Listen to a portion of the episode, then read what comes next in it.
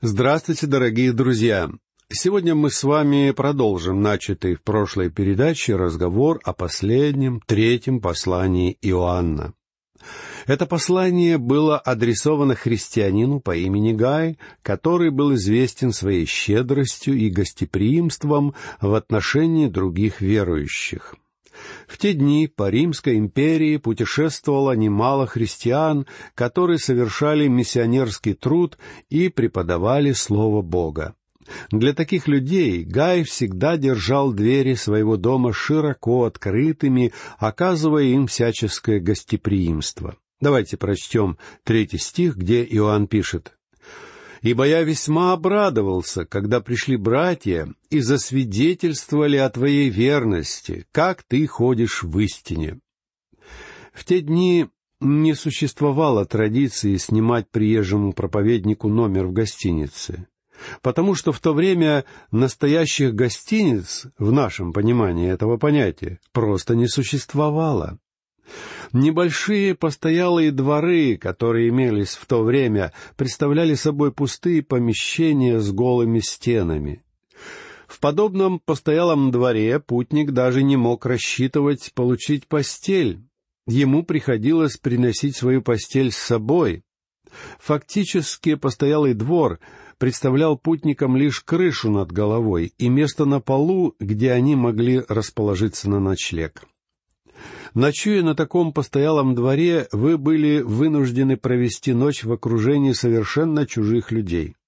Более того, те крошечные постоялые дворы, которые существовали в Римской империи, были грязны и полны насекомых, а иногда представляли собой место процветания греха и порока.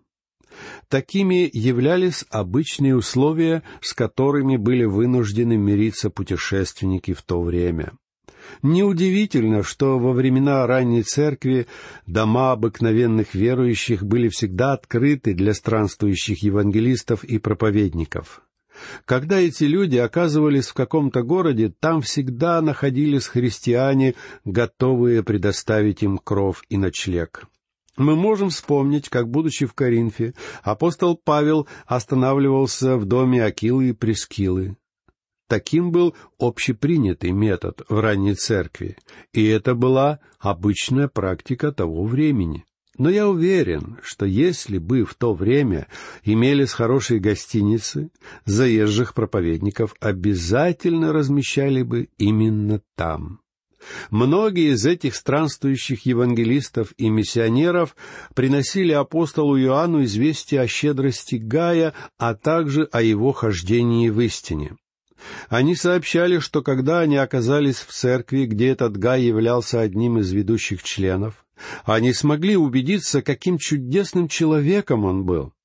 Гай был не только состоятельным человеком, но также и человеком щедрого сердца, готовым принять в своем доме любого истинного брата.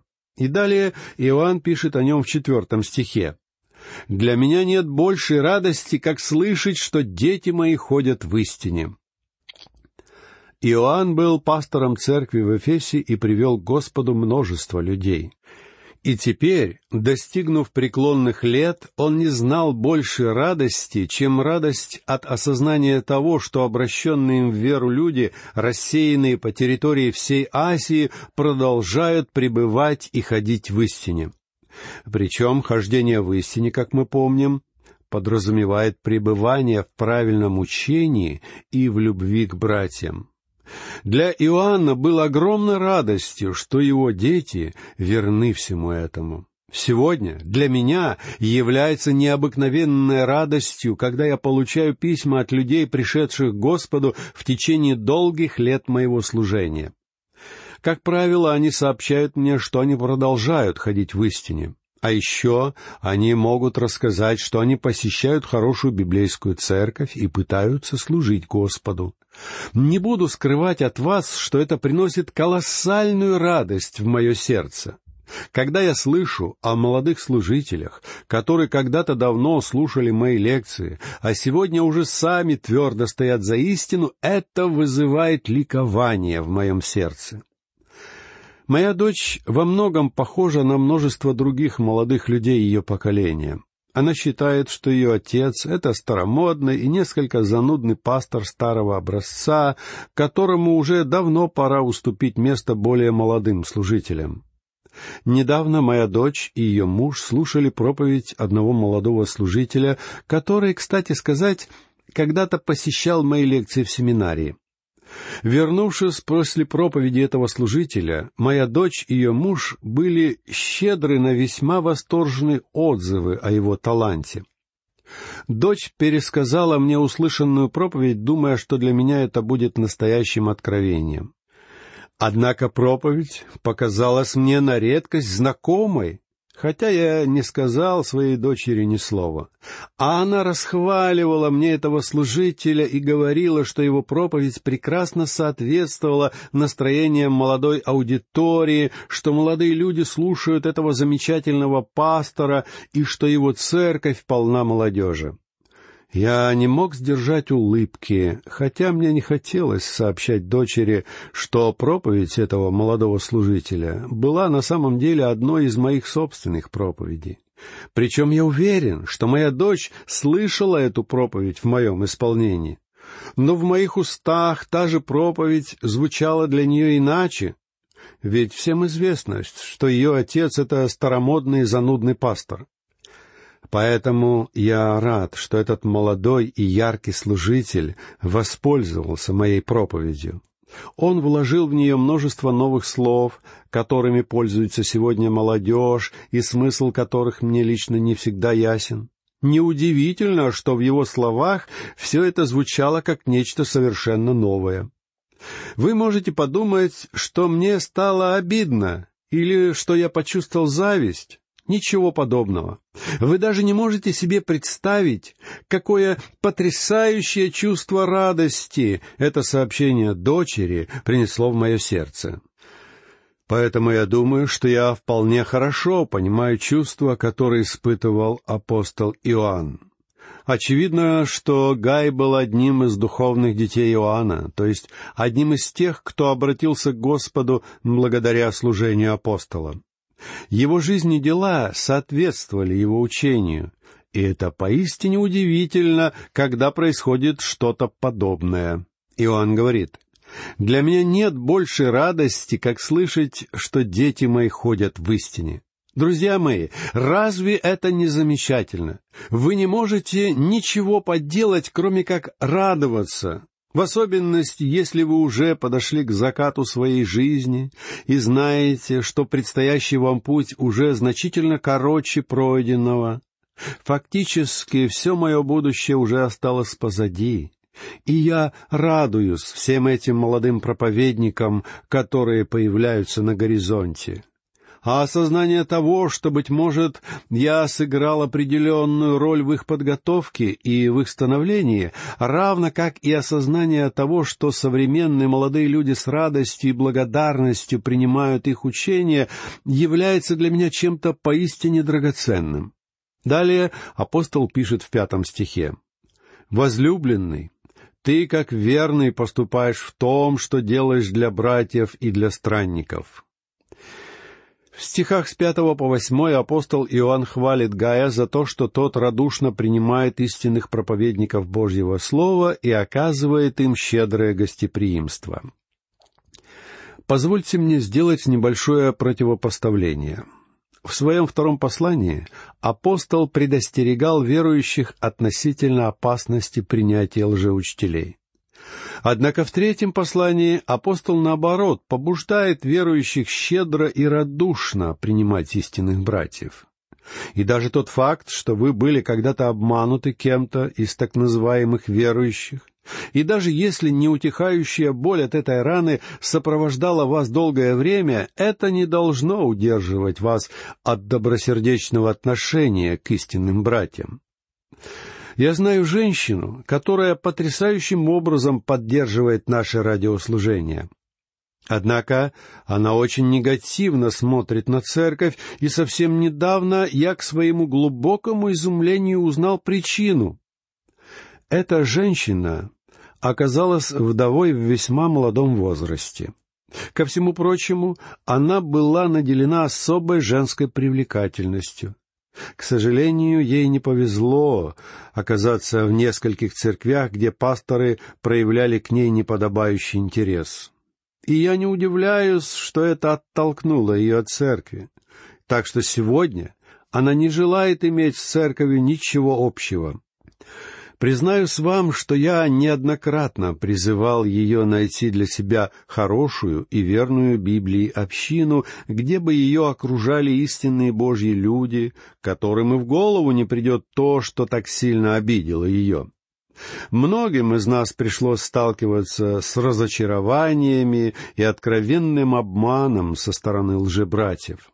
Однако мы не должны позволять подобным разочарованиям удерживать нас от оказания помощи тем людям и тем делам, которые, по нашему мнению, действительно совершаются от Господа. Сегодня эта женщина оказывает поддержку только радиопроповедникам, и я готов откровенно заявить, что считаю, что она не права. Не поймите меня неправильно. Ее ошибка не в том, что она оказывает поддержку служением на радио. Просто я искренне считаю, что один или даже несколько печальных случаев, произошедших с нами в жизни, не должны полностью отвратить нас от церкви. Иоанн говорит нам в своем втором послании, что в этом мире встречается немало обманщиков.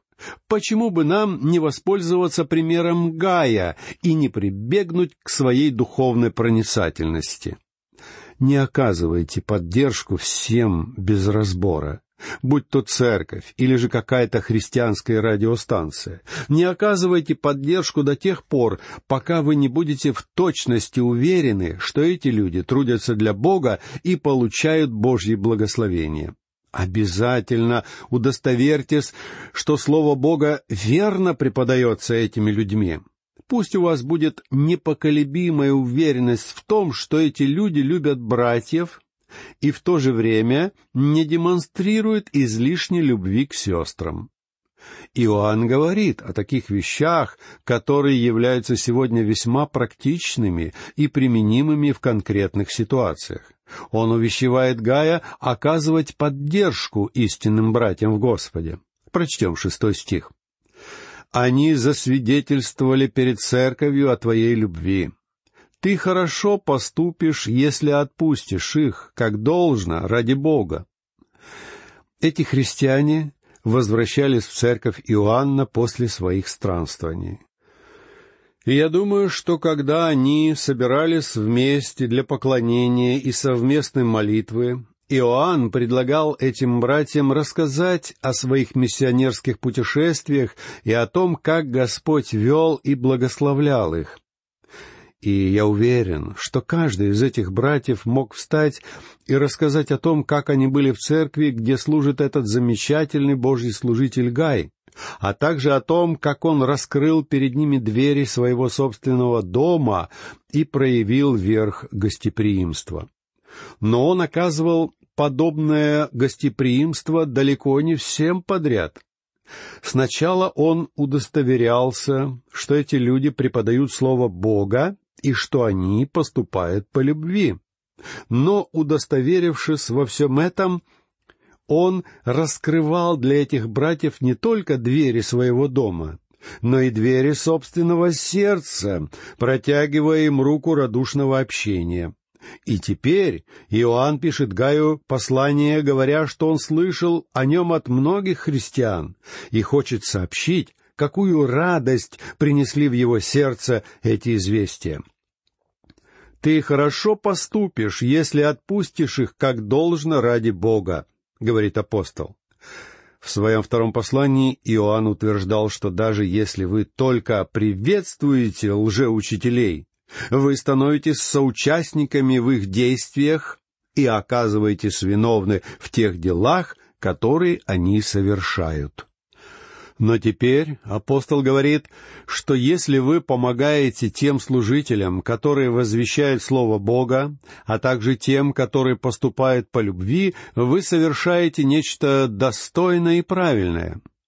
Это дела, в которых вы непременно должны участвовать. Почему? Ответ мы находим в седьмом стихе. ибо они ради имени Его пошли, не взяв ничего от язычников». Иоанн пишет Гаю, что эти братья отправились в путь в полной мере, доверившись Господу во всем. Но Гай радушно открыл перед ними дверь своего дома. Эти люди являлись истинными братьями и подлинными христианами, и он оказал им подобающий прием. Эти люди пошли на большие жертвы. Они не рассчитывали ни на какое вознаграждение, они не получали никакого возмещения своих расходов. Они отправились в долгий трудный путь, положившись на Господа. Вот почему дома верующих должны быть открыты для них, в некоторых церквях они получали щедрую помощь, хотя в других церквях этой помощи не было. Но самое главное, что эти миссионеры не пожелали ничего брать у язычников. Это, друзья мои, является еще одним критерием, с помощью которого можно проверить истинность чего-либо. Не оказываете ли вы помощь чему-то, что на самом деле является религиозным мошенничеством, главной целью которого являются деньги и которое старается выудить пожертвования у всякого, кто появляется на пути? Или же вы помогаете тому, кто является Божьим слугой и рассчитывает на помощь Божьих людей – Иоанн говорит, что эти истинные братья не желали брать ничего у язычников, то есть у неверующих. Друзья мои, я всегда старался как можно более ясно и недвусмысленно дать понять нашим слушателям, что мы просим поддерживать нашу программу только христиан. Если нас слушает какой-то неверующий, мы бы предпочли, чтобы он воздержался от пожертвований, мы надеемся, что он слушает наши программы. Мы надеемся, что он будет обращаться к нам за литературой. Но, откровенно говоря, я не считаю, что Бог может благословить что-то, что было пожертвовано неверующим. Я и мои коллеги верим, что единственным соответствующим священному писанию методом является обращение за помощью к верующим людям. В данном случае эти христиане отправились в путь, не взяв у неверующего ничего. Они не призывали неверующих жертвовать на дело Господа. Я знаю, что многие возразят мне, однако я не считаю, что следует просить неверующих поддерживать дело Божье. Во время странствования народа Израиля по пустыне ковчег Божьего Завета несли на своих плечах израильские священники. Они не имели права даже поставить ковчег на повозку. Сам Бог заповедал, что нести его ковчег должны только священники. А сегодня Божьими священниками являются все верующие. Каждый христианин является священником. И сегодня мы с вами должны нести весть о Господе Иисусе Христе в этот мир. По этой причине мы с вами не должны просить неверующих людей жертвовать на дело Господа. Однако мы должны постоянно призывать к жертвенности наших братьев, в особенности тех, кто не только верует во Христа, но также верует в то, что сегодня мы несем Слово от Бога. И не думайте, что я сейчас пытаюсь придумать оправдание тому, что мы обращаемся к христианам с просьбами пожертвовать. Дело в том, что я верю, что дело Господа должно совершаться с использованием Его методов. Прочтем восьмой стих. «Итак, мы должны принимать таковых, чтобы сделаться с поспешниками истины». Иными словами, вы становитесь участниками в богоугодных делах этих людей, если открываете перед ними двери своего дома или оказываете им поддержку, помогая в их делах. В своем втором послании апостол Иоанн предостерегает избранную госпожу, чтобы она не принимала отступников в своем доме ибо, делая это, она рисковала стать их помощницей, а также соучастницей в их нечестивых делах. Однако данное предостережение могло бы побудить кого-то просто закрыть двери своего дома даже перед истинными братьями и не принимать их. Иными словами, некоторые верующие могли бы закрыть свои дома для всех просящих о помощи с целью избежать опасности оказания помощи лжеучителям. Но Иоанн говорит, что ничего подобного делать не следует.